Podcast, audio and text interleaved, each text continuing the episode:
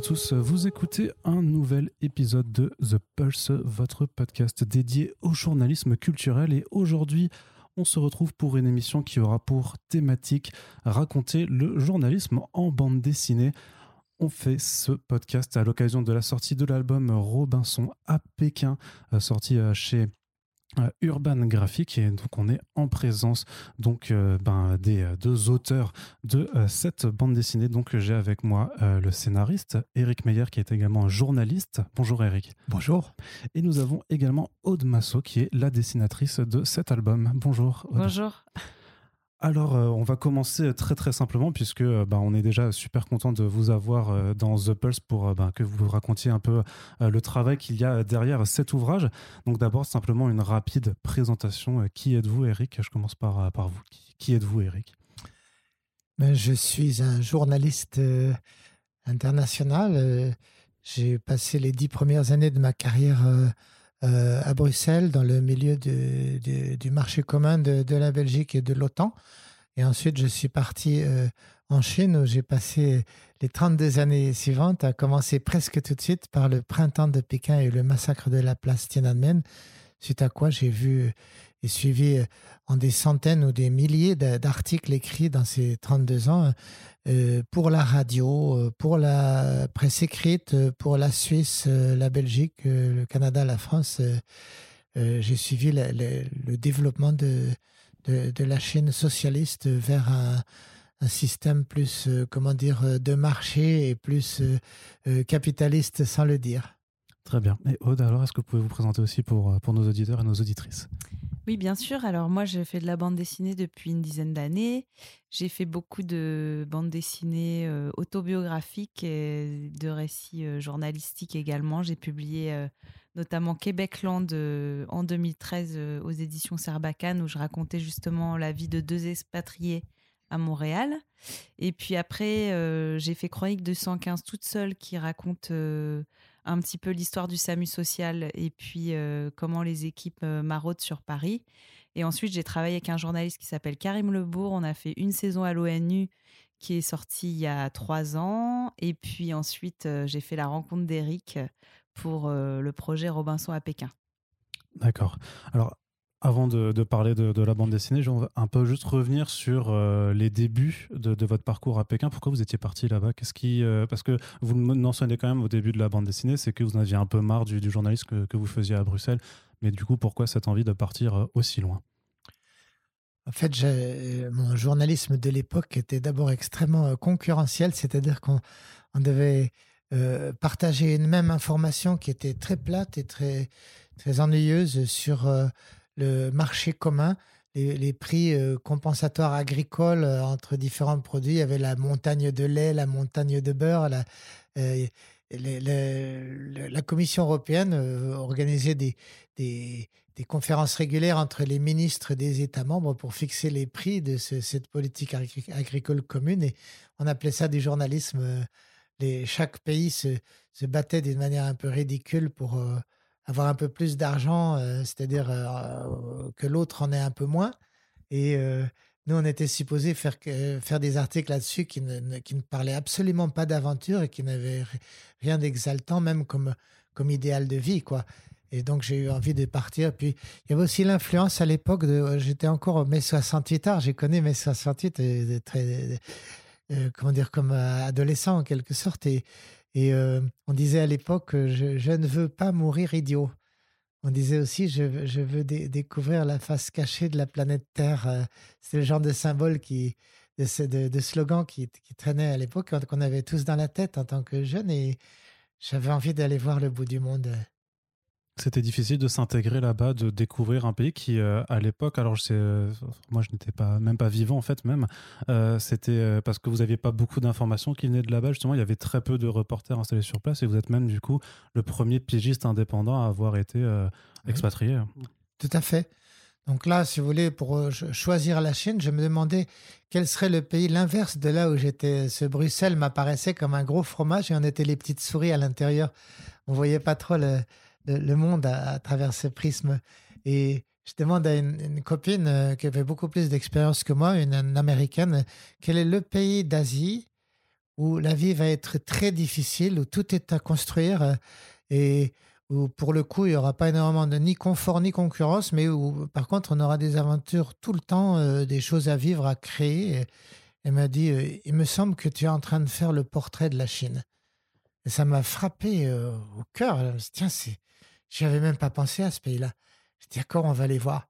Puis on a été voir. Puis on a été tout à fait conquis dès, dès l'arrivée à Pékin, une première fois, premier voyage de découverte en 86. Et après, on est revenu en 87 pour de bon, là. Et je pensais pas que je serais là pour 32 ans, mais je vous pensais pas, vous, vous, pensez que vous étiez là pour combien de temps quand vous avez. Euh, bah, j'avais dit à Brigitte, on sera là pour. Euh, attends-toi à 10 ans, quoi. elle a dit, oh non, c'est pas possible, 10 ans, on le fera pas, c'est beaucoup trop long. On a dit, bah, écoute, on verra. Et alors, vous, vous expliquez que les journalistes en Chine sont pas du tout bien vus, que vous étiez euh, pour eux comme des sortes d'espions c'est plus compliqué que ça. Il n'y a pas de. Euh, on, est très bien vu, mais en tant qu'espion. C'est-à-dire que la, la, chaîne vous, vous, vous, définit un rôle. On connaît même pas notre rôle en arrivant. On pense qu'on va chercher de l'information, la convertir avec une analyse, l'envoyer pour un journal et moyennant un, un, salaire, quelque chose. Mais euh, la, la, réalité que euh, les Chinois ont un mot qui vient de très très loin, du passé, de l'époque des royaumes combattants, où le journaliste c'est un espèce d'émissaire, un personnage douteux, et qui va euh, obligatoirement trahir la Chine pour le compte d'une puissance étrangère. C'est notre fonction, mais en même temps, dans cette vision livresque et moyenâgeuse des choses, cet émissaire douteux, il faut le, il faut l'accueillir très très bien et le mettre dans un endroit où il soit hors d'état de nuire, mais en même temps un espèce de palais doré, quoi. Oui, parce qu'il y y a, enfin, on n'a pas envie de vous raconter forcément tout ce qui se passe, et en même temps, vous aviez accès à des euh, produits ou à des services qui étaient interdits au reste de la population. Oui, surtout au début, c'est clair. Euh, mais vous avez dit, euh, vous avez dit combien de temps a-t-il fallu pour s'intégrer en Chine? Je répondrais que je ne suis pas sûr de m'être jamais intégré en Chine, même au bout de 32 ans. C'était mon, mon, logement où je me sentais plus confortable qu'en France. Mais par contre, par rapport à la population, c'était toujours une série de droits et de papiers. Même les papiers d'identité n'étaient pas les mêmes, les droits.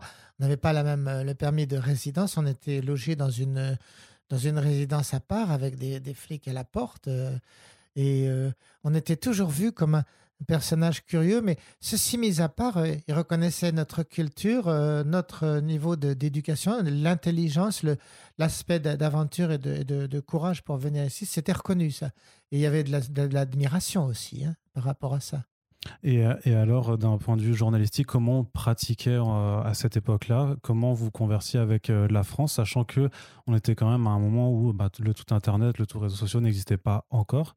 Donc c'était quand même aussi une façon de faire qui, bah, qui a dû évoluer également et que vous avez pu voir évoluer en 30 ans. Tout à fait. Alors, sous, sous l'angle thématique, euh, toute honte bu, comme jeune journaliste déboulant d'Europe et sans aucun contact, ni même la langue n'était pas formidable. Alors, j'allais voir les, copains du bureau de l'AFP, de Reuters ou de UPI et, et euh, j'allais voir quelle était la, nouvelle du jour, que tous étaient en train de, tourner en boucle. Et moi, je, je la lisais, je, l'étudiais et je faisais mon analyse. J'essayais aussi de, de parler avec les, les, gens dans la rue. Euh, ou j'allais dans une librairie et j'essayais de parler avec eux, de les, inviter à, dîner le soir ou de bavarder. C'était très limité parce qu'ils avaient, il y avait la langue qui posait un problème, mais aussi euh, la peur de cet étranger, de, de, se mouiller par rapport à la police, des choses comme ça. Mais on arrivait à faire des, des petites choses. Donc ça, ça partait des, deux euh, thèmes, à la fois ce que les grandes agences avaient pré-mâché pour nous et que les, les, journaux euh, pour lesquels ou les radios pour lesquels je travaillais n'avaient aucune idée que ça existait. Donc je pouvais transmettre cette info en lui donnant ma, mon, coup de patte, mon coup de griffe, ma, ma, vision. Je choisissais aussi mon, mon sujet, bien sûr. Et ensuite, le, le, pour la radio, ben, on prenait, prenait, le téléphone, on faisait un PCV et on dictait par, par téléphone. Enfin, on dictait, on prononçait son article, son bobino par téléphone ou alors, euh, si c'était pour la presse écrite, écrite vers 8h, 9h du soir, à vélo, euh, j'allais dans un grand hôtel et euh, ils avaient déjà des fax en 87, 88, 89. Mon premier fax personnel, je l'ai eu en, après 89. Et là, c'était beaucoup plus facile. Mais sinon, tous les soirs, de 9 à 11, j'étais dans, ces grands hôtels au, Business Center et, et je, je, me débrouillais pour envoyer. Il y avait un journal, West France en l'occurrence, qui, qui m'avait donné une carte de Telex international et je retapais mon papier entièrement par Telex et ça, ça défilait comme ça. C'était une époque vraiment héroïque. Quoi. Et, comment vous avez pu apprécier alors les changements de la technologie, notamment Est-ce que ça, ça, a été euh, du coup plus facile de pratiquer votre métier de journaliste euh, depuis, euh, depuis la Chine? Oui, évidemment, il y a eu un âge d'or. Je dirais que pour tout journaliste, l'essentiel n'est pas du tout la, facilité de transmission ou même la facilité d'obtenir l'info. C'est qu'est-ce qu'on attend de nous en Europe, en France? Est-ce qu'il y a une grosse demande pour ce que j'ai à raconter? Parce que la, la, la, Chine est un pays merveilleux, fascinant, déroutant et stupéfiant. Les réactions ne sont jamais celles qu'on attend. Les valeurs ne sont pas les mêmes. Les gens ne réagissent pas pareil et, ils ne vivent pas pareil non plus. Et rien que raconter tout ça, c'est, c'est une épopée de tous les jours. Est-ce que l'Europe, la France a besoin de ça? Je dis qu'à l'époque, oui, totalement. Aujourd'hui, certainement beaucoup moins. Euh, et euh, ensuite, la technique, bah, tant pis, si on, si on, perd deux heures par jour pour, pour envoyer le papier, l'essentiel, c'est de gagner de quoi euh, continuer l'aventure demain. Quoi. le métier de journaliste, vous le percevez comment? C'est quoi Le but, c'est vraiment c'est de, de, transmettre de l'information, c'est de raconter des histoires, de faire vivre quelque chose avec euh, différents moyens, que ce soit à l'écrit, par la radio? Il faut faire de, de, tout cela à la fois. Mmh. Si on, on transmet un, un, papier sec, sans, sans aventure, sans couleur, ça fait de, de l'AFP. C'est c'est pas très rigolo. D'ailleurs, l'AFP, le papier de l'AFP est fait pour être retravaillé par le journaliste en rédaction en, province ou à Paris. Euh, euh, moi, j'essayais de mettre le papier en, l'humanisant, en mettant de la couleur et en essayant de me situer par rapport à, à, l'information. Il y a aussi la, la technique de, de, de, de l'écriture qui compte beaucoup. Euh, un papier radio, c'est une minute. Parfois, on m'a demandé des papiers de 40 secondes. Quoi. Ça, ça arrive. Et euh, les, papiers presse écrite, c'est entre 1000 signes et 3000 signes, parfois 5 à 7000 signes, mais là, ça devient des, des articles, des dossiers, des enquêtes beaucoup plus euh, importantes. Euh, mais tout ça, c'est de la cuisine maison. Il faut... En fait, quand on est en Chine, on doit travailler pour gagner sa vie entre presse écrite, presse orale. Les, les, les textes sont presque les mêmes, mais on joue de l'accordéon. C'est-à-dire que l'article peut être euh, plus court ou beaucoup plus long. On a un article court, on va le faire long, on rajoute des anecdotes, on met de plus d'analyse, on peut plus de, choses pour décrire, pour euh, envelopper. On a un article long, il le faut court, on, taille dans le, lard, on lui taille les, moustaches et, on, le fait tenir dans la minute et ça, marche très, facilement. Au bout de quelques années, on a, on a appris comment faire ça. C'est ça qui est drôle d'ailleurs, de changer en permanence. On parle aux Belges, on ne parle pas de la même manière mmh. aux, Suisses ni, aux, aux, Français et pas dans les mêmes longueurs. La radio, c'est pas la presse écrite et chaque fois, c'est renouvelé et, du côté du, pouvoir chinois, par contre, il n'y avait aucun souci avec euh, ce que vous transmettiez. Il n'y avait pas. Euh, parce que vous dites quand même aussi que vous, vous êtes espionné en, permanence. Oui. Euh, donc, il y avait, par contre, vous n'avez jamais eu de souci à, pouvoir transmettre n'importe quel papier à, vos confrères Eh bien, je dirais que pour, moi, absolument pas. Ça a été une des grandes surprises. J'ai été plusieurs fois convoqué par, la, par le ministère des Affaires étrangères et en disant, on, on a essayé six fois de de m'expulser de Chine. Une des, des, fois est racontée dans cette bande dessinée que nous présentons aujourd'hui, Robinson à Pékin, comment est-ce qu'on essaie de m'expulser et comment ils n'y arrivent pas. quoi. Mais euh, je n'ai vraiment pas été embêté pour ce que j'écrivais euh, par, la, par la, la, la, Chine.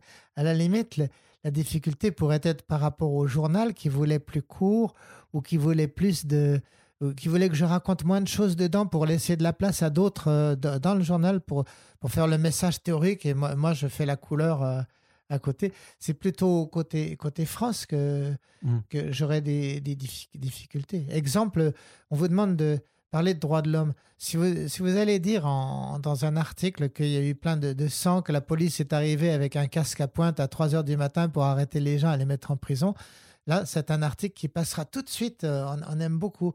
Si vous dites que mais non, pas du tout, personne n'a été arrêté, il n'y a pas de prison, euh, euh, vous décrivez une, usine qui a inventé des méthodes de, de, de, production dont on n'a pas d'idée en France, très, très différentes. Alors là, ça intéresse quand même moins, quoi, voyez. Donc j'aurais plus un genre de censure dans ce style-là venant de la France que de la Chine. Par contre, les gens de l'AFP ou de Reuters, eux, ils ont été convoqués assez souvent par le ministère des Affaires étrangères chinois parce que c'est un média euh, de, de, masse très important et puis peut-être simplement parce qu'ils sont sur un fichier et, les petits journalistes de la presse euh, régionale ou écrite, ce que j'étais, bah, on les regarde un petit peu moins, on est moins dans le, dans le collimateur. En tout cas, je n'ai pas été trop embêté au niveau de ce que j'avais à écrire. Vous aviez pu rencontrer des, euh, des, journalistes chinois qui donc du, du pays. Est-ce que même on peut dire qu'il y a que le journalisme en Chine existe par rapport à ce qu'on sait de la façon dont le gouvernement justement contrôle l'information Ce sont deux questions très différentes. Les, journalistes sont en très grand nombre en Chine et les médias en, très grand nombre aussi. Je crois qu'on parle de, euh, par exemple, 30 ou 40 000 médias de presse écrite et, de, et 2 000 télévisions en comptant les, les réseaux de télé par câble. C'est quand même très important. J'ai des groupes comme Shanghai Media euh, Corporation. Je crois que c'est 40 000 bonshommes dedans. Euh, entre des journaux, il y a plusieurs très gros titres dedans, mais il y a aussi des, médias qui vont faire du, du, journalisme pour les petits-enfants. Euh, ça hmm. pourrait ressembler un tout petit peu à, un groupe d'argot, mais en beaucoup, beaucoup plus gros, en un immensément plus gros. Et il, faut qu'ils vendent de la copie. il doit y avoir des, des, des, des bagarres assez intéressantes entre, entre euh, eux et les idéologues, et les gens du parti qui sont là pour censurer. Parce que euh, c'est très bien et, les journalistes sont tout à fait d'accord pour être censurés, ils s'en fichent. Euh, ah euh, au sens où s'ils peuvent vendre leur copie. Mais si c'est tellement censuré que ça devient insipide, incolore et inodore, ils vendent plus rien. Donc, et en plus, les propriétaires du, du, média, c'est le Parti communiste lui-même qui va donc s'appauvrir en, en, censurant trop. Donc, ça, ça, donne des contradictions assez, assez amusantes. J'ai rencontré, oui, des, journalistes assez souvent qui ont toujours eu un assez grand. Les jeunes ont un grand respect pour nous, immense. On est un, en tant que journaliste étranger, on est un peu un idéal pour eux. Euh, les, ceux qui sont plus vieux ou très hauts dans la, machine, au contraire, eux nous regardent de très haut et ils ont. Euh, enfin, souvent, les patrons de, de, la presse ou des journaux, ils sont tellement idéologiques que c'est plus des journalistes c'est des membres du parti qui sont là pour surveiller que le journal suive la ligne. Alors eux, bah, le, le, le, le, dialogue est très compassé, on ne s'attend à rien et on n'obtient rien et ils n'obtiennent rien de nous non plus. C'est presque la guerre froide. quoi. Les jeunes, euh, oui, mais on ne causera pas beaucoup, beaucoup. Parce que euh, je vous dirais que moi, en tant que journaliste, euh, je, fais, je leur fiche la paix pour qu'ils n'aient pas d'ennui. D'accord. Et on peut à peu près rien dire. Ça. Je pense que si on a parlé plus d'un quart d'heure, ils vont être approchés par des, des, la police secrète qui va leur demander ce, qu'on a dit. Si on se voit deux fois de suite, ils vont dire tu, tu, on, va, on va passer te, te voir euh, tous les temps de temps pour que tu nous fasses un rapport, un truc comme ça. Donc, euh, Et ça, c'était le cas quand vous êtes arrivé C'était encore le cas au moment de partir du territoire? De plus en plus. Et de plus en plus? Oui.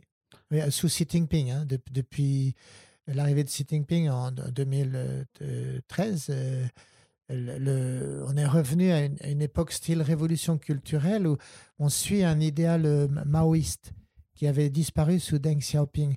Deng Xiaoping, c'était la, réforme, en réforme ouverture. Le, le principe s'appelait la politique de réforme et d'ouverture.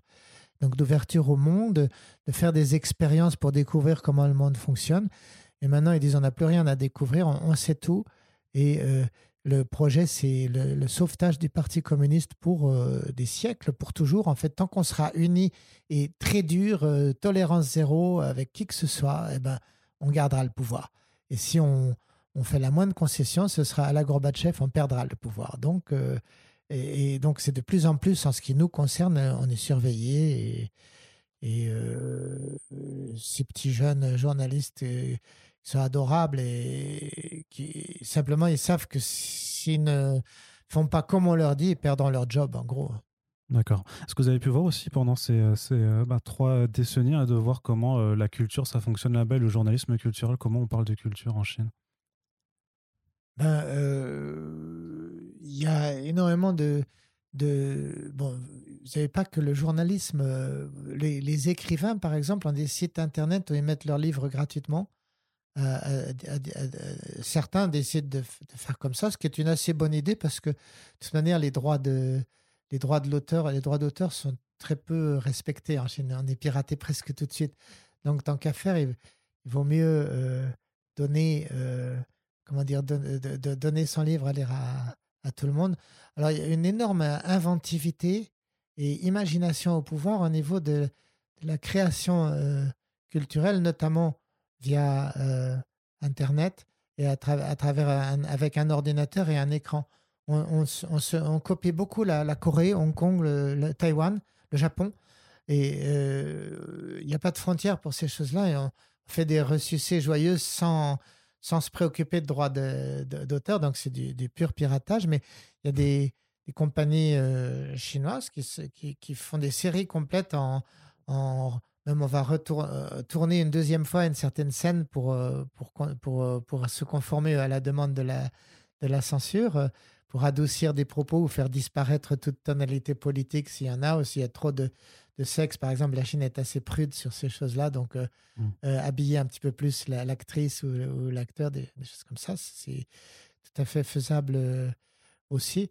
Donc je, je dirais une très forte créativité pour, pour inventer des, des, des, produits nouveaux où sont, on peut tout à fait mêler l'information culturelle avec le jeu, par exemple. Un jeu où le, où le, le, joueur doit mettre un petit peu d'argent pour gagner des bonus, des tokens, des, des, des, des, doublons, des, trucs comme ça à la, mode chinoise ancienne et en parlant de culture. Enfin, vous avez aussi l'aspect politique, très important. Euh, par exemple, on étudie beaucoup la, pensée de Xi Jinping, le président actuel. Fait comme à, l'époque de Mao, les, gens sont supposés, il y a une application que tout le monde devrait avoir téléchargée, vous avez des jeux dedans. Et vous pouvez gagner euh, un café par mois, euh, un café américain, à condition de, savoir répondre bien, de savoir replacer une citation de Xi Jinping correctement, des choses comme ça. Et on va mêler sans aucune euh, euh, sans aucun complexe des, des, des, de, de, la littérature euh, avec de la politique ou, ou avec de l'art écrit, avec de la bande dessinée, avec ce que vous voulez. D'accord. Je me tourne vers vous, Aude, maintenant, pour un peu retracer votre parcours et ben, votre rapport à la bande dessinée, à partir de quel moment vous avez commencé à, vouloir en faire et même à en faire? Moi, j'ai toujours voulu faire ça, en fait, euh, depuis que je suis petite. Euh, c'était un peu une obsession. Mes parents étaient euh, férus de bande dessinée, donc ils avaient une grosse bibliothèque. je lisais tout le temps des BD chez eux. Et puis, j'étais assez déterminée. D'ailleurs, mes parents étaient assez surpris par ça, mais ils m'ont toujours encouragée. Et du coup, j'ai fait une école d'art, en fait, après, qui s'appelle Saint-Luc, qui était à Bruxelles et qui était d'ailleurs euh, dans une filière euh, de bande dessinée, donc euh, très spécialisée. Et puis en sortant de l'école, voilà, j'ai commencé à monter des projets, à les proposer aux maisons d'édition. J'ai commencé par une petite maison et puis après, au fur et à mesure des projets, j'ai j'ai pu avoir la chance d'éditer chez des plus gros éditeurs. Donc pour le coup, c'est une carrière qui se construit petit à petit, qui prend du temps puisque ça fait quand même plus de dix ans que mmh. je fais ça. Euh, mais, euh, mais en tout cas, ma détermination, elle est toujours présente et euh, c'est vraiment ce que j'aime faire. donc voilà. Puis c'est quand même une expérience qui, je dirais majoritairement, en fait, est dans une forme de bande dessinée presque, enfin documentaire. Hein. en fait, parce que vraiment vous racontez à chaque fois des récits de vraies personnes, ce qu'elles ont réellement vécu. Il y a vraiment quelque chose que, que la bande dessinée peut, peut apporter en tant qu'art en et en tant que médium dans cette approche-là, dans le documentaire? Oui, alors moi, je me suis pas tournée tout de suite vers le documentaire d'ailleurs, puisque j'ai commence, commencé par faire de la fiction. Et puis en fait, euh, ça correspond assez bien à ma personnalité parce que moi, j'adore voyager, je rencontre euh, plein de gens et j'adore sortir de mon milieu. Je suis pas une dessinatrice qui aime rester tout le temps euh, chez elle, comme on a l'image d'Épinal du dessinateur qui mmh. reste tout seul derrière son bureau pendant des mois et des mois. Euh, moi, au contraire, j'adore sortir, voyager, rencontrer des gens et, notamment le monde du journalisme, euh, c'est quelque chose qui m'a toujours assez fasciné. Euh, et, au fur et à mesure des rencontres, ça s'est venu un peu naturellement. Et je trouve que la bande dessinée est un médium extraordinaire pour raconter les récits journalistiques parce que d'une part, c'est un médium entre la littérature et le cinéma. Et par le biais de l'illustration, on peut faire passer des dimensions beaucoup plus allégoriques aussi, qui apportent un plus. Et les récits sont incarnés. souvent, c'est pour ça que moi, je fais des récits croisés journalistiques et autobio.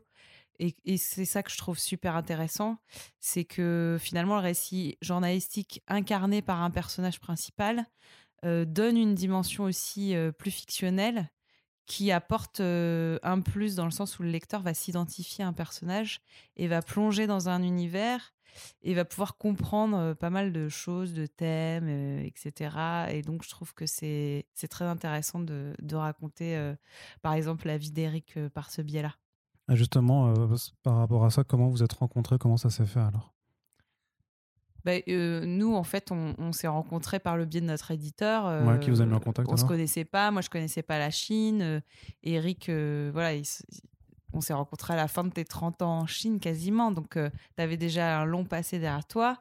on n'a pas le même âge, on n'est pas de la même génération. Donc, après, on s'est rencontrés et puis le courant est bien passé. On a, on a commencé à, à, travailler sur ce projet. Ça a été quand même 4 ans de travail. Mmh. Ça a été assez long.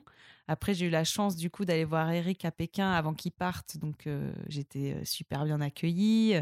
Il a pu euh, tout décoder pour moi, faire le traducteur, m'expliquer tous les lieux, etc. Et j'ai fait beaucoup de vélo parce que Eric est inépuisable et donc j'ai fait des kilomètres en sortant de l'avion. J'étais déjà sur un vélo, donc euh, au milieu de centaines et de centaines de Chinois qui roulaient super vite et j'étais à au secours. Après, elle a compris des choses qu'on avait à raconter. Quoi. Ça a été une immersion. Euh, voilà, j'ai pas eu le temps de, de, de poser un pied euh, à Pékin que j'étais déjà dans le bain, quoi. Donc c'était mmh. génial. C'est vrai que vous aviez déjà écrit euh, pas mal d'ouvrages, euh, et notamment, en fait, il y a déjà un, livre que vous avez écrit qui s'appelle Robinson à Pékin, qui raconte vos trois premières années en, Chine. Donc, c'est l'adaptation en BD que, que, vous faites? En fait, pas du tout, non. Non. Euh, ça, ça l'est devenu à, à, la fin. On a, on a commencé à se référer à ce livre par rapport au aux matériaux qu'il contient. Mais ça ne s'est pas passé comme ça au départ il y avait un, agent littéraire qui passait très régulièrement en Chine, un garçon de, de, Paris, qui est venu me voir en me demandant d'emblée, il y a, il y a dix ans de ça, est-ce que ça te dirait de, faire une BD sur ta vie en Chine? Je dis non. Et il dit, pas de problème, on va déjeuner ensemble et on est devenus copains et tout. Puis il revient l'année d'après, il me dit, ça te dirait de faire une BD en Chine? J'ai dit, non, pas du tout, mais écoute, j'ai un truc à te proposer, tu pourrais faire une euh, une introduction d'un manga euh, qui parlait des trois royaumes. Un manga qui parlait des trois royaumes. Et ce, ce manga était très complexe. les trois, trois royaumes, c'est pas une histoire simple. C'est un très grand roman classique de, de chevalerie du, chinoise du, du Moyen Âge. Quoi. Et euh, je l'avais lu, donc j'ai fait cette intro. Donc, en, gros, euh, j'ai fait cette BD et la fois d'après, il m'a dit maintenant, tu voudrais pas faire une, BD sur toi J'ai dit toujours pas, mais je veux bien en faire euh, une autre. J'ai un sujet qui m'intéresserait. C'était une histoire euh, maritime de, piratage en mer. C'est une BD qui est toujours en, cours, et qui, qui, paraîtra probablement je ne sais pas trop quand, mais bon, mmh peu importe. Et euh, petit à petit, si je disais non, c'est parce que je, c'est très difficile de parler de sa propre vie et je ne me vois pas comme quelqu'un qui fait un autoportrait. Je, je, je, témoigne de la Chine. C'est ça que je veux faire. Montrer, même avant de partir, je, voulais euh, rapprocher, essayer de contribuer à rapprocher les deux continents, dire que les deux peuples ont les mêmes aspirations, les, les mêmes espoirs, les mêmes désirs. Ils vivent sous des idéologies différentes et des, latitudes différentes, mais euh, en gros, donc il n'y avait pas de place pour faire mon portrait là-dedans. Mais je me suis rendu compte petit à petit que parler un petit peu de soi sous prétexte de, parler ou pour aider à parler du pays où tu es, c'est un assez bon mariage en fait. Et donc j'ai fini par accepter de le faire. Et là, j'ai rencontré Aude et on a commencé à bosser ensemble. Alors comment ça s'est fait justement le travail? Parce que euh, effectivement, moi j'ai noté à la fin qu'il y avait le carnet de voyage donc, euh, qui montrait que vous êtes parti en Chine, mais euh, ça s'est pas fait au tout début de la collaboration pour que bah, vous puissiez vraiment visualiser en fait à quoi ça ressemble Pékin, au-delà d'avoir juste, j'imagine, bah, des tonnes de photos ou de films que, Eric aurait pu vous transmettre. Le, voyage est intervenu quand dans l'élaboration du, projet? Plutôt quand même vers le début. Ouais. Après, on avait déjà échangé un peu avant, puisque Eric, il, comme il a écrit beaucoup de textes et puis il avait déjà enregistré beaucoup de choses, j'ai pu prendre connaissance de toute cette matière, évidemment. Mais c'est vrai que le voyage euh, en Chine a été nécessaire à- dès le début parce que très vite, il faut quand même voir les lieux, se les représenter pour pouvoir euh, voilà, bien les dessiner, etc. Moi, quand je fais une bande dessinée, en général, euh, j'ai quand même besoin de m'imprégner du lieu tout de suite. ça n'empêche pas d'avoir déjà pensé à la structure avant, etc. Mais quand on arrive sur du concret, voilà, la place Tiananmen, si vous l'avez pas vue en vrai, vous pouvez pas voir l'immensité que ça représente. Les millions de gens qui peuvent se déverser sur cette place, c'est hyper impressionnant. Donc ça, c'était vraiment nécessaire que, que je le, j'aille sur place. Attends, vous en avez pensé quoi du coup de la, bah, de la Chine, de Pékin? Moi, j'ai été euh, très touchée euh, par la, la population chinoise, en fait, euh, très vite. Puisque, en fait, quand on arrive là-bas, on se rend compte que les gens vivent beaucoup dehors. Et donc, Eric, euh, quand je suis arrivée, il m'a tout de suite. euh, J'étais en plein de jet lag, euh, décalage horaire et tout. euh, et il m'a fait Tu poses ta valise, tu, on prend un vélo, on va aller voir. J'ai fait OK.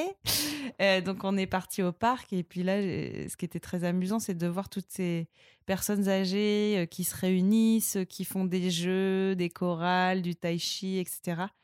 Et du coup, j'ai eu une impression très chaleureuse en fait, et je m'attendais pas du tout à ça, puisque en général, quand on parle de la Chine, euh, on a quand même beaucoup de ressentiments négatifs. C'est une dictature, donc on se dit euh, voilà, ça va être euh, un peu tendu, Ouais, hostile, etc. Et en Mm. fait, j'ai pas du tout ressenti ça. Moi, j'ai ressenti beaucoup de chaleur.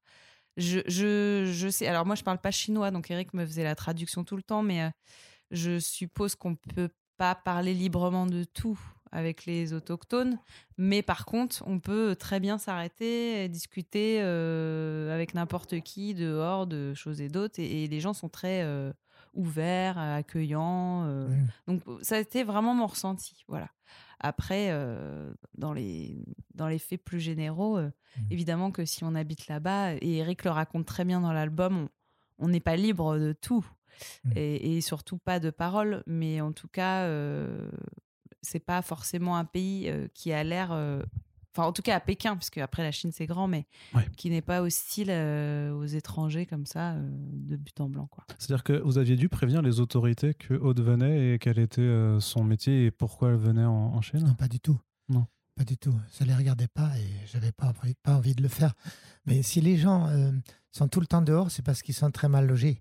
Et, Ah. et- et c'est une promiscuité énorme. Vous avez 40 000 habitants au kilomètre carré là-bas. Euh, c'est comme, comme dans le Paris le plus peuplé, mais c'est- beaucoup plus grand. hein. Pékin, ça fait 21 millions d'habitants. Mhm. Euh, et euh, effectivement, il y a un, un équilibre qui est simplement différent par rapport à, à- à l'équilibre euh, français.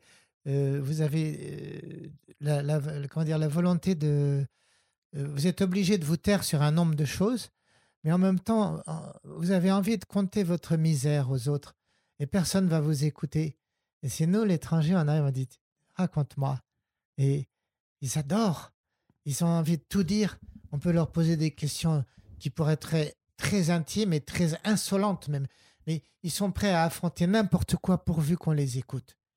Et tout cela donne comme résultat l'équilibre différent des Français. Ça s'appelle l'énergie vitale. Holy, l'énergie de, la vie. Et c'est extrêmement important. Ils, vont se battre les uns con- contre les autres, en fait, euh, contre le flic qui est en embuscade, contre la, la famille qui va te rectifier si tu n'es pas dans la bonne pensée, parce que pour que la famille se tienne bien, il faut que chacun se tienne bien, sinon on aura tous euh, des, problèmes collectifs en famille face à la police. Donc euh, c'est vraiment un pays extrêmement fliqué pour le cause, les enfants ne parlent pas aux parents, les monsieur ne parlent pas avec madame, ou très peu, ou seulement de choses très matérielles. Mais euh, oui, je ressens ça, ce pays comme ça pour le moment. Mais cette situation d'injustice et, d'intolérable qui habite la Chine en fait un pays paradoxalement avec pas mal de bonheur et pas mal de, liberté dans cette énergie vitale qui consiste à essayer de trouver le bonheur même tout petit là où il est et attraper toutes les occasions de se développer, de, se raccrocher aux branches, de monter un peu en, en gagnant un peu plus de sous ou quelque chose comme ça. Et alors l'intérêt face à l'étranger est énorme. un peu comme si euh, on débarquait sur la planète Mars et que les Martiens vous voyez arriver, ils disent mais pourquoi vous êtes là? Mais qu'est-ce que vous faites ici? Comment c'est chez vous? Vous gagnez combien? Oui, et puis euh, bah, en fait c'est totalement ça. Euh, Eric, tu as très bien raconté euh, ça de l'intérieur. L'autre chose qui m'a quand même frappé et qui est vraiment presque choquant pour nous, même si on en prend le chemin, c'est c'est cette société qui est en même temps très traditionnelle et en même temps ultra technologique, où ils sont beaucoup plus en avance euh, que nous sur plein de choses et avec leur travers aussi. Par exemple, moi, ce qui m'a heurté, c'est toutes les caméras, le nombre de caméras Ouais. qu'il y a Ouais, dans les rues, mais tous les deux mètres, il y a une caméra. Euh, voilà, après, euh, ils sont très, très, euh, tous comme nous, mais en, en- en plus euh, marqués avec leur téléphone. Ils font tout avec leur téléphone, ils payent avec leur téléphone, ils se prennent tout le temps en photo. Euh, Il y a comme ça une attirance vers la technologie qui est très, très forte. Euh, voilà une culture de l'image. Et puis paradoxalement vous pouvez euh, par exemple vous marchez dans une rue de Pékin où il y a des grands magasins avec des écrans partout. Et puis la rue d'après euh, vous tombez sur un temple traditionnel au milieu d'un oasis verdoyant. Vous rentrez c'est super calme il y a des moines. Et et il y a comme ça une espèce de paradoxe constant en fait euh, qui est en même temps passionnant et en même temps euh, intrigant pour nous parce que c'est une société qui est complètement différente de la nôtre et qui a vécu un autre chemin, un autre tracé et, et qui n'a pas du tout les mêmes problématiques. Donc, euh, Oui. Et cette technologie se, se divise en plusieurs éléments. Quoi. Les caméras, c'est les flics. Et c'est le contrôle social. Et ça, c'est le Parti communiste qui veut éviter d'avoir à diluer son monopole de la pensée ou son monopole sur tout, son droit au tampon, son droit à, autoriser les gens à faire à vivre. Quoi. Euh, tandis que le, téléphone portable et les écrans et tout ça, ça, c'est c'est les gens qui, qui vivent leur vie avec l'Internet et la, police et l'État travaillent à toute vitesse pour brider cette euh, liberté, mettre de la censure aussi sur l'Internet, sur, les, sur le téléphone euh, euh, portable. Par exemple, vous traversez la rue à Shenzhen, à, la frontière de, de Hong Kong, et vous traversez la rue hors des clous, et paf, une caméra, un écran géant de 40 mètres carrés où va vous montrer votre visage. Et en même temps, ils disent Monsieur euh, Intel, Madame Aude Massot, Monsieur Eric Meyer a, a traversé les clous. En dehors des clous, honte à lui, et marque ça comme ça. Et euh, c'était une manière de vous punir immédiatement. Et en même temps, votre téléphone portable Bah, va Le téléphone portable va faire ding. Et euh, à ce moment-là, il y a marqué comme message en SMS vous êtes taxé de, de 100 yuan pour avoir traversé hors des clous. 100 yuan, donc, euh, je sais pas moi, euh, euh, 15 euros par exemple. Hein, Vous prenez une amende comme ça. Mais surtout, l'essentiel, c'est de vous punir face à. Tout le monde sait qui vous êtes. Votre nom est démasqué et euh, vous n'avez pas le droit. Et euh, je pense que ça se trouve de plus en plus dans toutes les grandes villes de, de, Chine. Ça, c'est des expériences qu'ils font. Et si ça, s'ils considèrent que le résultat est bénéfique, sur l'autoroute, la, voiture qui va un peu trop vite, paf, vous avez un, panneau géant qui dit la voiture numéro tant avec le conducteur Monsieur Intel euh, vient d'être pris à, rouler trop vite. Euh, honte à lui, un truc comme ça. Euh, c'est- la technologie. Le, le peuple, très curieusement, n'est pas tout à fait contre cette situation. Il dit d'abord les méchants, c'est pas moi, les autres. Donc, euh, ils sont punis, c'est normal, c'est bien fait pour eux, ils avaient qu'à faire attention. Et euh, d'autre part, ils disent on est des gens qui, finalement, comme on a été éduqués, euh, la seule fidélité qui, doit, qui doivent exister, c'est face au parti. C'est même pas face aux parents, mais au parti, d'après l'éducation qu'on reçoit. Donc, c'est chacun pour soi.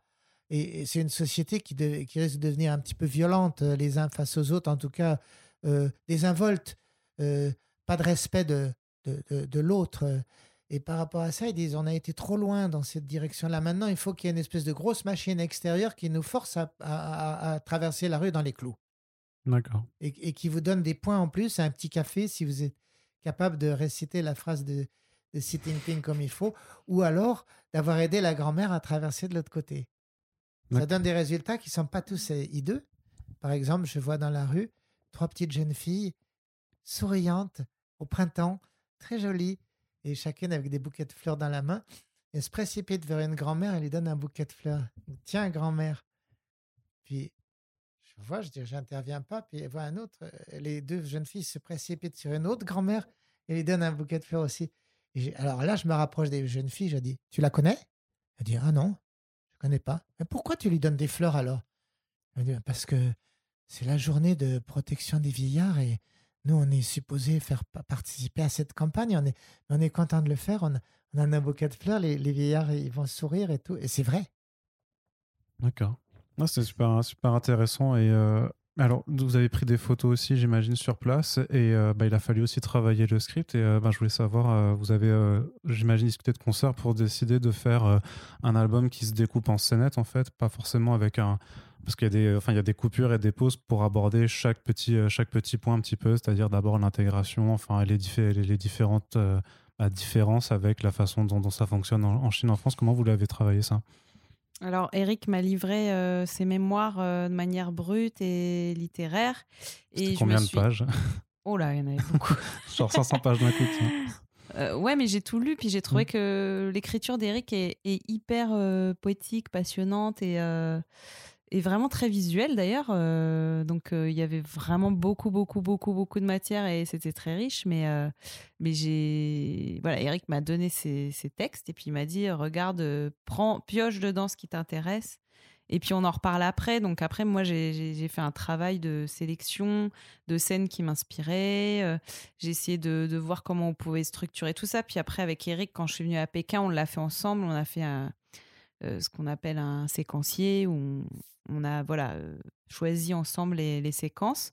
Et puis je me suis chargée de l'adaptation en bande dessinée. Et puis après, euh, on a fait des allers-retours sur le storyboard. Donc après, Eric, il a encore euh, rajouté aussi des choses qu'il voulait mettre ou enlever d'autres passages qui finalement paraissaient moins pertinents. On a travaillé comme ça ensemble. Et puis ça s'est construit petit à petit. Du coup, euh, on a plutôt, euh, plutôt bien collaboré. Après, pour les pauses dans l'album, euh, ça, c'est vrai que c'est peut-être plus moi qui l'ai amené. Je me rappelle plus trop, mais j'ai l'habitude de faire ça dans mes albums, de faire des respirations. là, ça se prêtait bien puisque à chaque fois, on aborde une thématique différente. Oui, on a fait une structuration.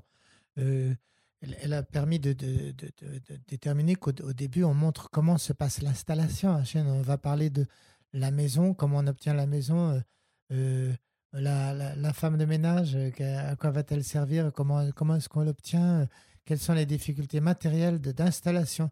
Et on ne parle pas de, d'ailleurs assez peu finalement, de mon travail de, journaliste dans, dans, cette BD. Mais ensuite, tous les dialogues, je les avais préparés au départ. Bien sûr, Aude n'a pas pu les, les, les, inventer. Elle les a peut-être un petit peu adapté ou, modifié. Toujours, euh, en gros, ça a été un travail où Aude procède par le mot. pardon, le contraire. Aude procède par le, le, pinceau, l'image, mmh, l'évolution d'un dessin, tandis que moi, ce sont les mots. Et on n'a on pas la, on, a on voit un même monde euh, tous les deux, euh, mais on ne l'interprète pas de la même manière avec les mêmes outils. Et à la fin, pour faire une BD, il faut qu'on se, mette d'accord pour euh, comment euh, fusionner ces deux. Et je crois que le succès de cette BD va, va, euh, va venir de cette fusion qu'on a, qu'on a fait page par page ensemble. c'est pas seulement mes souvenirs, c'est aussi le travail de, de, storyboard, d'écriture du, du, du, bouquin et, Aude le dessine et on, on est, on est, c'est moitié-moitié toujours.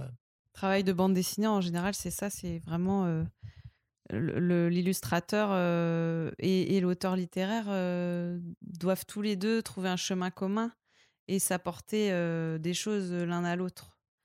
Voilà, donc là, ça, pour le coup, c'était vraiment ça.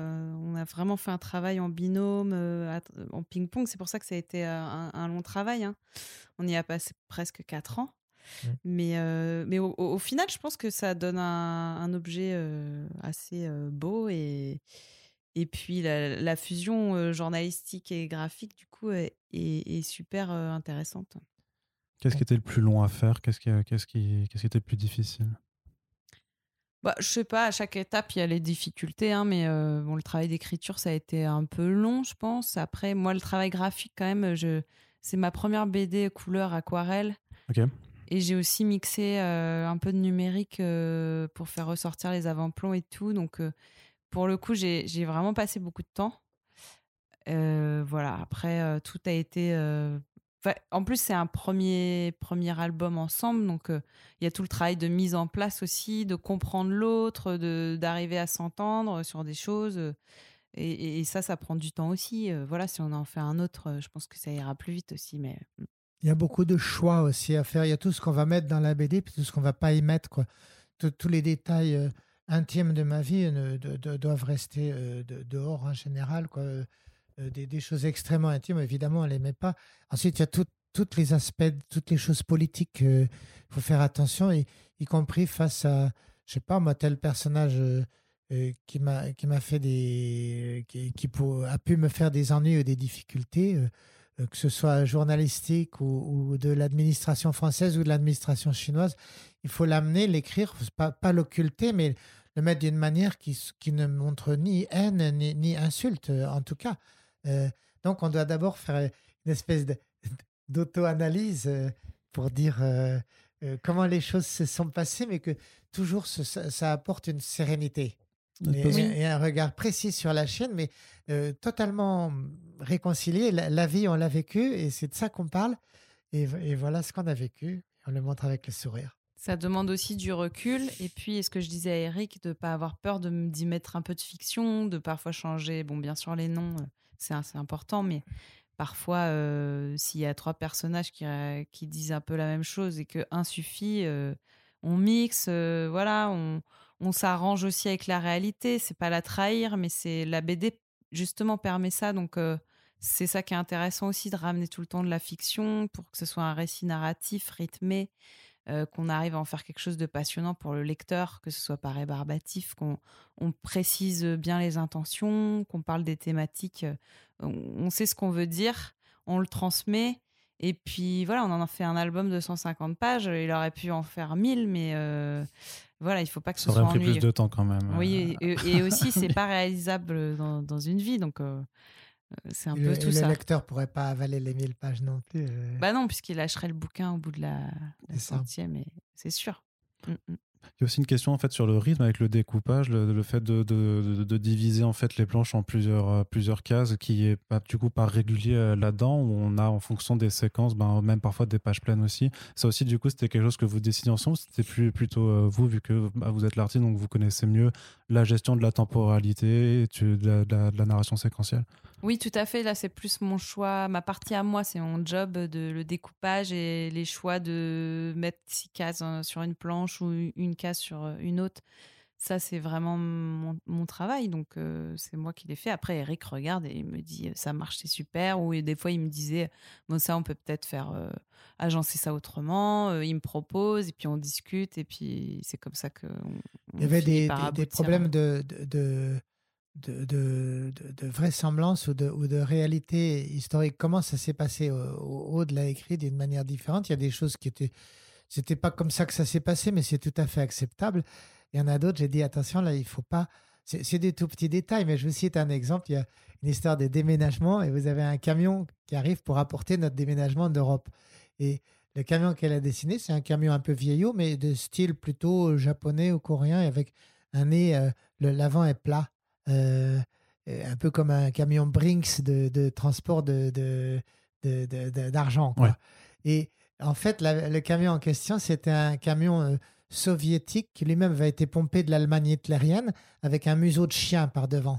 le moteur est dans le museau. Mmh Et c'était un camion comme ça avec des, des, une, une benne, ce que ton camion n'avait pas, il était complètement couvert. Et je dis attention, il est, hyper important. Ce genre de véhicule que tu décris n'apparaîtront en chaîne que 20 ans plus tard. Donc, ah euh, pour cette raison-là, on a changé, on a redessiné. puis c'est beaucoup mieux comme ça. Mais ce sont des, des, tout petits détails. Mais j'ai insisté beaucoup pour qu'il y ait une véracité historique et que les, ce qui est dessiné soit conforme. Euh, en, gros, à, ce qu'on a vécu. Et ça, c'est vachement bien. C'est vraiment un témoignage. Quoi. il y a aussi une troisième personne dans l'aventure, c'est l'éditeur avec qui vous faisiez aussi également des retours, j'imagine, et qui vous dictait un peu aussi ben, euh, des, des, choses alors? Comment ça c'était? Pas du tout, non. non? Euh, les éditeurs. vous avez carte blanche. Et... On carte blanche. Oui, les éditeurs en BD, en général, ils, ils, sont plutôt cool et moi, j'ai souvent la paix. Euh, Après, c'était pas forcément de. de- c'est un média d'être libre, loin, quand même, hein. Mais, parfois, ils ont des idées aussi précises de ce qu'ils veulent voir et parfois, ils conseillent juste aussi s'ils pensent qu'une séquence marche moins bien ou pas. Ou... Mais du coup, non, ça. Pff, Oui, si, si, on peut avoir des retours Mm. plus précis sur l'écriture ou sur- parce que l'éditeur, lui, il, est en charge aussi de se mettre à la place du lecteur. Donc, euh, s'il y a des choses qu'on comprend pas, euh, il faut qu'il nous le dise. Mais euh, là, en l'occurrence, euh, l'éditeur euh, nous a surtout suggéré de rallonger un peu la fin. Oui. Euh, je ne spoile pas, donc je ne raconte Pour des raisons dramatiques. euh, pour, des, raisons, de- dramatiques, de, voilà. climax, de- d'émotion. Pour, euh, on n'en on en dira, on en dira pas plus. Mais euh, ce que je veux dire, c'est que l'éditeur, il est parti un peu sur un, un concept. Il, il aimait bien l'idée qu'on ra- qu'on raconte euh, ma vie en Chine, mais euh, et celle de ma famille, de Brigitte, ma femme, de, de- de- de- de nos enfants qui vont naître, etc. Mais l'idée, c'est aussi l'interculturel. C'est Ouais. un, un, questionnement de qu'est-ce que c'est que l'interculturel en sortant des universités et des grands débats à barbe. Nous, on vit là-bas. On vit là-bas et on est, avec dans la rue partout des, des, des, Chinois. On sort de chez nous avec notre enfant en bas âge et, et, il me dit, mon fils me dit plus ou moins, mais euh, quand je parle à, la nounou euh, en, chinois, est-ce que, est que je trahis papa et maman? Et si je parle en, français avec vous devant la, la la nounou, est-ce que je trahis, trahis la AI Qu'est-ce que ça veut dire avoir deux langues? L'enfant le- l'exprime avec, sa- avec ses questions à, lui et nous, il faut qu'on fasse euh, face, euh, il faut, qu'on lui réponde en lui disant oui, ben, t'inquiète pas, c'est normal, on, il y a des tas de langues sur Terre, et etc. Mais tout ça, ça s'apprend. Et pour nous-mêmes aussi, qu'est-ce qu'on doit lâcher? Qu'est-ce qu'on doit garder? Euh, Si la Chine veut qu'on soit hyper, comment dire, correct face à la culture chinoise, etc., ça veut dire que on doit écrire selon ce que demande le Parti communiste chinois. Euh, et il n'en est pas question. Non. Et on oublie les droits de l'homme et des trucs comme ça. Il n'en est pas question non plus. Il y a des tas de choses avec lesquelles on n'est pas d'accord, mais on est d'accord avec le peuple chinois et on est, on est d'accord pour vivre l'aventure avec eux. Ils sont contents qu'on soit parmi eux. Et l'interculturel, c'est ça. Et c'est aussi une, une thématique qui est très présente dans cette, euh, dans cette bande dessinée. C'est vrai qu'il y a dû y avoir un peu des contradictions sûrement personnelles dans- en vivant là-bas, de, de- ben, de- d'accepter de vivre avec un régime sur lequel vous êtes a priori en principe pas d'accord sur énormément de points, notamment sur le respect des droits de l'homme, de, de la démocratie et de la liberté de- d'expression. Ben, en gros, euh, la, la- la- la Chine nous laisse, me laissait moi écrire à peu près ce que je voulais, mais malgré tout, il y a. euh, D'abord, j'ai appris à me dire que notre culture euh, euh, française n'est n'est pas supérieure à la culture chinoise et que nous ne sommes pas des surhommes face à des gens qui n'ont pas eu la chance de naître français. C'est une culture différente, mais, mais pas supérieure ni inférieure. C'est très important, ça prend plusieurs années pour euh, Mm. apprendre ça et, et le, le réaliser. Ensuite, euh, il y a des fois où on dit euh, maintenant, toute tolérance mise à part, ce qui se passe ici est inadmissible, intolérable. C'est le cas du massacre de la place Tiananmen. Il faut le crier haut et fort et dire je suis pas d'accord. Et en tant que journaliste, ce n'est pas souhaitable pour un pays ni pour, ni pour l'humanité. Euh, Il faut se battre contre ça. Donc, dans ce cas-là, je me bats à ce moment-là, en 89, à la- comme se termine ce livre, je me bats contre le Parti communiste. Je suis devenu euh, totalement hostile. Ensuite, il y a un aspect de réconciliation ou plutôt de, de, de, de, se taire pour vivre longtemps, parce que si on veut se prendre pour le chevalier blanc des droits de l'homme, euh, le chevalier blanc des droits de l'homme, on restera pas très longtemps. Quoi. Je veux dire, il faut. Alors, je me pose souvent la question euh, si j'étais à la place de ce gouvernement, comment je ferais sur cette, cette situation-là? Ils nourrissent quand même 1,3, 1,4 milliard d'habitants. Il y a des boulots pour presque tout le monde. Il y a de l'enrichissement partout. C'est pas si mal. Il y a un énorme renouvellement technologique, justement, dans des tas de choses qui nous déplaisent, qui nous déconcertent. euh, Mais est-ce que nous sommes en, état ou en situation pour les juger? Est-ce que le résultat est, franchement négatif? Il est surtout impalpable. Et euh, c'est comme ça qu'on gagne le plus en restant en Chine à, à- modifier sa perception des choses. Euh, non pas avec un doute par rapport aux valeurs, mais le, le doute sur l'idée que euh, leur civilisation soit inférieure à la nôtre. Ça, ça doit être ra- radicalement mis de côté, quoi. Je veux dire, c'est pas le cas. C'est aussi un recul qui- qu'il faut avoir après sur la démarche artistique et la façon dont on représente euh, un pays et une population quand on n'en fait pas partie, quand, on n'y a pas vécu. C'est quelque chose qui, qui vous avait interpellé pendant l'élaboration? Oui, oui, c'est pas évident. Après, je me suis quand même beaucoup, beaucoup documentée. J'ai eu accès à des photos d'archives euh, grâce à un contact d'Éric et Brigitte d'ailleurs, euh, qui m'a permis de vraiment bien regarder euh, les, les archétypes, les physiques, etc.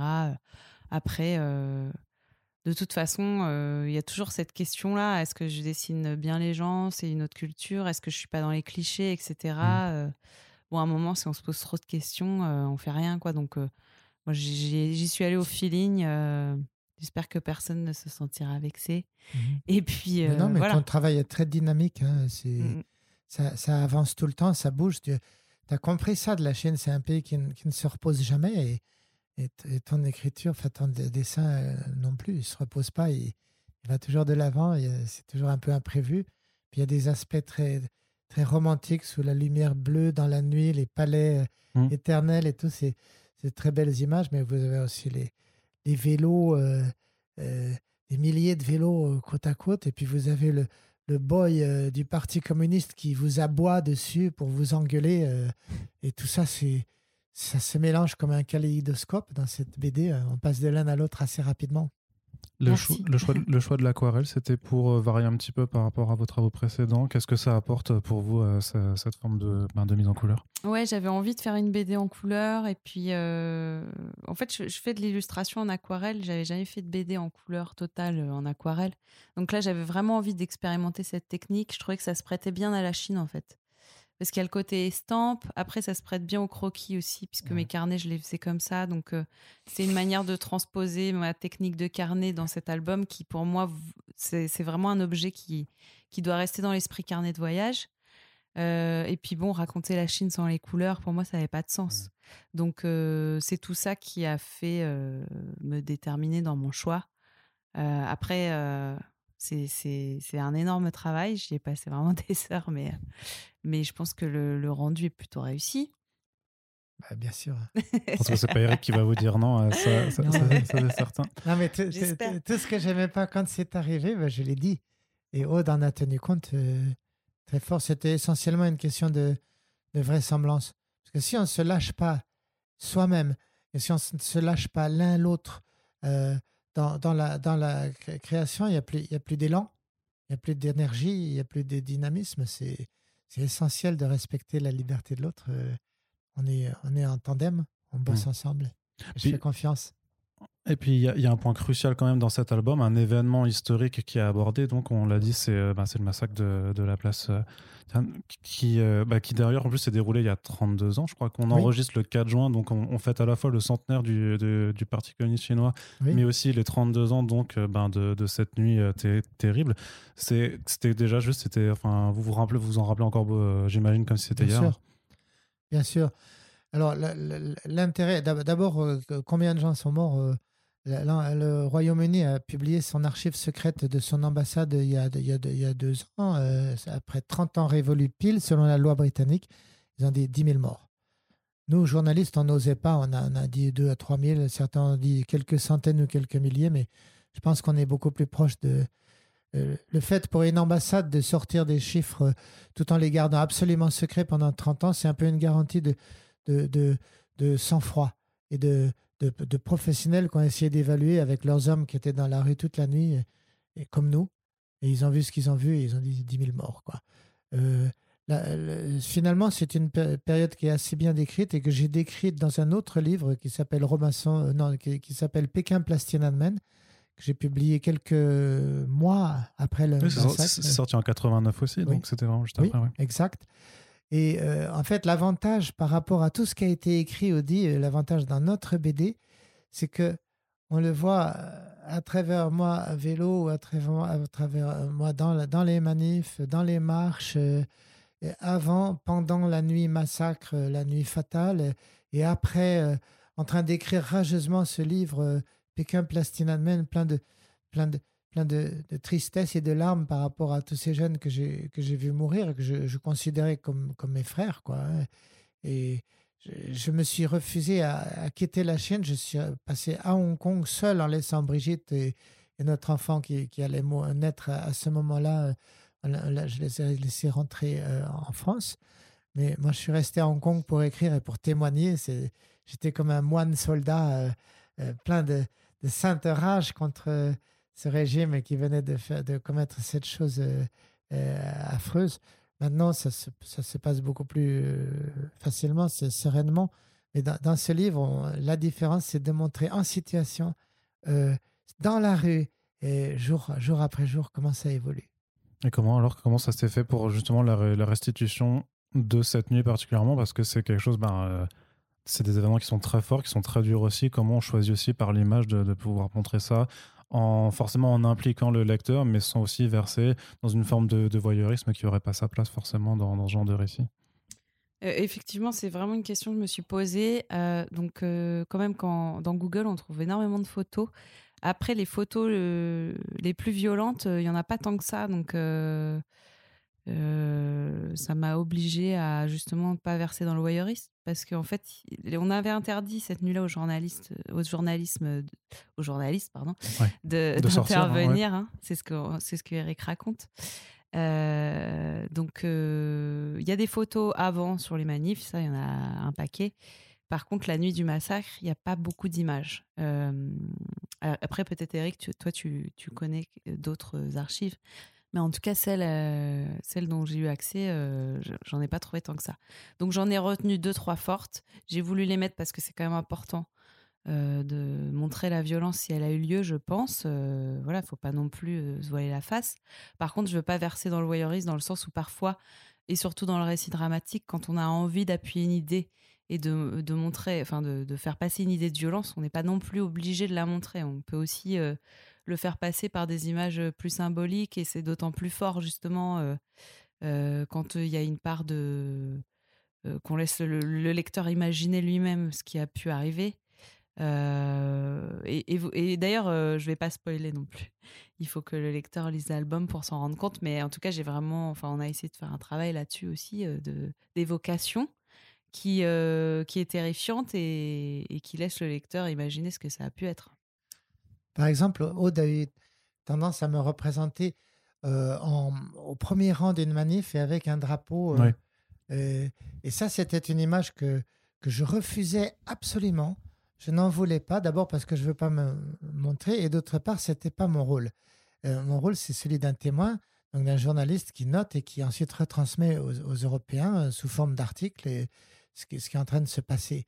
Et à la fin, elle, euh, après coup, il y a une scène où elle me, montre avec un micro ou avec un, appareil photo, mais au devant, et au devant même presque sur une manif.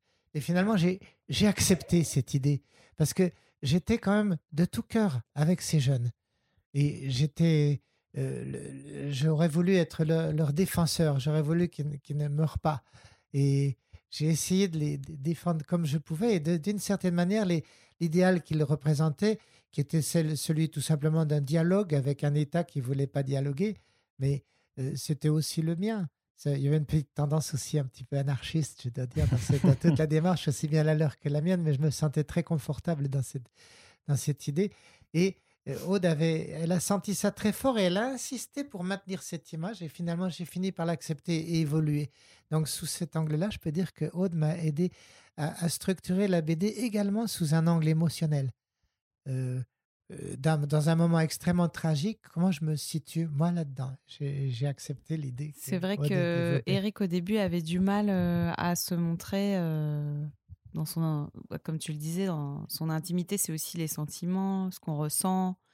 Mais en fait, moi, je trouve ça hyper important parce que c'est comme ça que le lecteur s'identifie aussi. Ouais, ça peut pas être juste comme un article de journal où on mettrait que de l'information. Là, il faut, euh, il faut une couche en plus qu'apporte. Euh, oui, c'est ça. Euh, et en plus, voilà, même l'aspect humain d'Eric peut avoir ses défauts, ses faiblesses. Je trouvais ça important de, de justement d'en parler sincèrement je pense que tout le monde peut comprendre aussi que bah, quand on est témoin d'un massacre, on n'a pas forcément les bonnes réactions tout de suite. on fait ce qu'on peut, voilà, on vit le truc sur l'instant présent. Donc c'est ça qui est fort aussi, je trouve. cette séquence est forte aussi pour ça. C'est pas que montrer ce qui s'est passé, c'est aussi montrer à travers les yeux d'Eric et son prisme à lui comment on peut vivre un tel événement et comment on s'en sort quand, quand, on est face à ça, qu'on est démuni, et, en tant que journaliste, quand on vous interdit de parler, est-ce qu'il faut parler? Est-ce qu'il faut se taire? Ça, c'était une problématique aussi. Eric m'en avait m'avait dit que voilà, il n'était pas à l'aise avec la réaction qu'il avait eue à l'époque. Mais moi, je lui disais, mais non, il faut, faut justement que tu dises sincèrement, bah voilà, on t'a interdit de parler ce soir-là. Qu'est-ce que tu fais, quoi? Est-ce que tu, tu parles? Parce qu'au risque de te faire expulser ou, de te faire complètement censurer, est-ce que tu parles pas? Mais tu parleras plus tard. Il faut être témoin, c'est la priorité. je, laisse le lecteur découvrir le choix qu'a fait Eric, mais je trouvais ça hyper intéressant justement d'en parler. Mais c'est ce qui s'est passé. Il mmh. fallait, il fallait voter pour durer. durer, ça veut dire pas se prendre une balle, mmh. mais ça veut dire aussi pas se faire virer demain par la police parce que pendant la nuit du massacre, je n'ai pas écrit d'article, autrement dit, mais le lendemain à 7 h du matin, à 8 h, j'étais à, à, mon bureau, je commençais à écrire tout ce que j'avais vu pendant la nuit, j'ai décalé de quelques heures euh, ce que, ce que j'avais vu pendant ce, ce moment difficile. D'accord. Et, euh, et, pour finir hein, cette émission, j'ai envie de poser une question à tous les deux. La bande dessinée, est-ce que vous pouvez le voir du coup comme vraiment une forme alternative en fait de, de journalisme, c'est-à-dire au-delà des articles, des reportages vidéo? Est-ce que vous considérez que c'est euh, vraiment un médium qui peut devenir de plus en plus en fait une forme euh, d'alternative euh, au, journalisme plus traditionnel, on va dire Pour moi, très certainement, oui. Pourquoi est-ce que j'ai été à la BD Ceci sera donc ma première BD publiée. Je, l'ai fait pour aller retrouver euh, la population qui lit, la jeunesse, en gros. j'ai écrit neuf livres précédemment, tous sur la Chine, et j'ai trouvé que ça se passait assez difficilement au niveau des, des ventes, de la lecture, de la diffusion. Il n'y avait pas un immense euh, euh, retour, alors que le livre était acclamé par pas mal de gens qui l'avaient lu et par des gens qui, écrivaient, euh, qui faisaient une recension dessus. Mais je me suis dit, il faut aller vers un public nouveau qui évolue et qui est plus sensible à, l'image et au mouvement qu'avant. L'écriture, c'est merveilleux. Ça a toujours existé depuis que l'humanité existe. C'est magnifique. Mais il n'y a pas que l'écriture, il y a aussi le dessin, il y a l'art. D'ailleurs, euh, le premier art au monde, c'est un art pariétal. C'est presque de la BD fait par les hommes préhistoriques, en fait. Euh, et donc, j'ai envie de me frotter à ça pour me, pour me frotter à quelque chose de nouveau et qui permet de mieux que, que, que l'écriture euh, figée, de, de faire passer le, le, mouvement, les rythmes, les, même les émotions d'une certaine manière. Et pour vous Enfin, vous, j'imagine que c'est déjà acquis. Euh. Oui, oui. Puis c'est vrai que je pense que Eric, euh, la BD, euh, va lui permettre de toucher un large public, un plus large public en tout cas, parce que c'est vrai que les lecteurs de romans ou d'essais, c'est un public plus restreint. La bande dessinée, ça, effectivement, ça permet de toucher peut-être un public plus jeune. qui n'est pas forcément lecteur de d'essais journalistiques et, et, qui là va du coup s'intéresser à ces sujets-là. Donc j'espère. C'est le but. Et puis la BD peut peut-être euh, amener à, l'écriture pure. C'est-à-dire que après avoir lu d'Éric Meyer en BD, peut-être qu'on a envie d'approfondir la chose en allant regarder euh, dans les, dans les bouquins que j'ai écrits ou que j'ai j'écrirai. D'accord, très bien. Ok. Bah, écoutez, euh, je vous remercie en tout cas du, temps que vous nous avez accordé euh, pour, euh, pour cette émission. Merci. pour rappel simplement, donc Robinson à Pékin qui, qui est de sortie donc à retrouver au label Urban Graphic, donc dans toutes les librairies spécialisé ou non. Et euh, j'espère que l'émission vous a plu. N'oubliez pas que vous pouvez la partager sur les réseaux sociaux. Et euh, je vous note aussi qu'il y aura un lien dans la description à la fois pour se procurer la bande dessinée, mais aussi pour aller écouter le podcast de Eric Meyer, puisqu'il en fait également où justement il raconte la Chine. Donc ça s'appelle Les Chroniques d'Eric et c'est à retrouver bah, sur toutes les plateformes d'écoute possibles et inimaginables. Et je vous dis donc à très bientôt pour le prochain numéro de The Pulse. Salut